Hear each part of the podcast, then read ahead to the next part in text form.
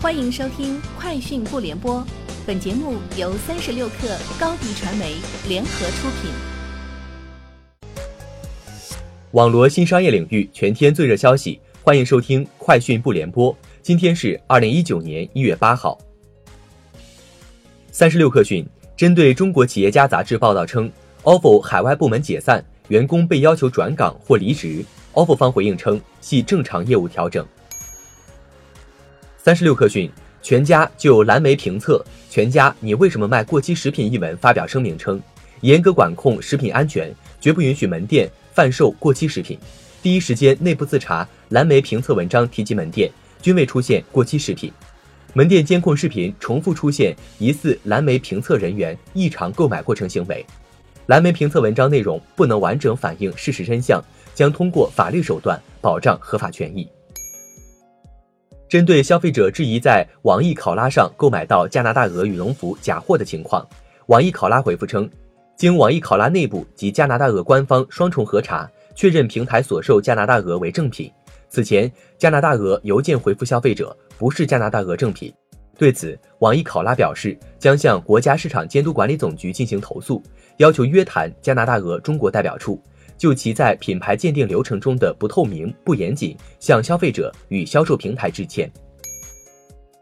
三十六氪讯，据海淀法院官网消息，因认为其享有著作权的文章被擅自登载在趣头条平台上，北京百度网讯科技有限公司以著作权侵权纠纷为由，将趣头条运营主体上海积分文化传播有限公司诉至法院，要求判令趣头条平台立即停止侵害、删除涉案作品，公开赔礼道歉。提供作者幺零三九三四零的真实身份信息，赔偿经济损失一万元。日前，海淀法院受理了此案。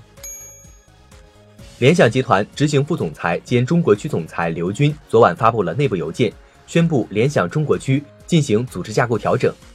其表示，二零一九年联想中国区将聚焦大客户、中小企业客户和消费客户三大客户群。据悉，调整后的联想中国区将新设立三大事业部：大客户事业部、中小企业事业部和消费事业部。其中，消费事业部将整合中国手机产品营销、销售及推广，由张华副总裁负责。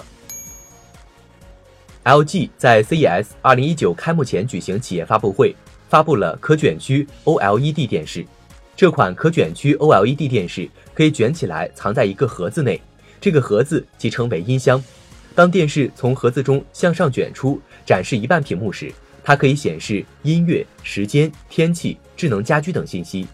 另外，LG 还发布了 8K OLED 电视，采用第二代阿尔法九处理器，基于人工智能算法技术，提升画质与音效。据高通公司在庭审中提供的数据显示，三星和华为两大智能手机厂商主要使用自家的 Modem 芯片，只有少部分由高通提供。高通律师鲍勃·范内斯特称，华为百分之五十四的 Modem 芯片都是内部采购的，只有百分之二十二由高通提供，剩余部分由其他厂商提供。而三星百分之五十二的 Modem 芯片为内部采购，百分之三十八由高通提供，剩余部分来自其他厂商。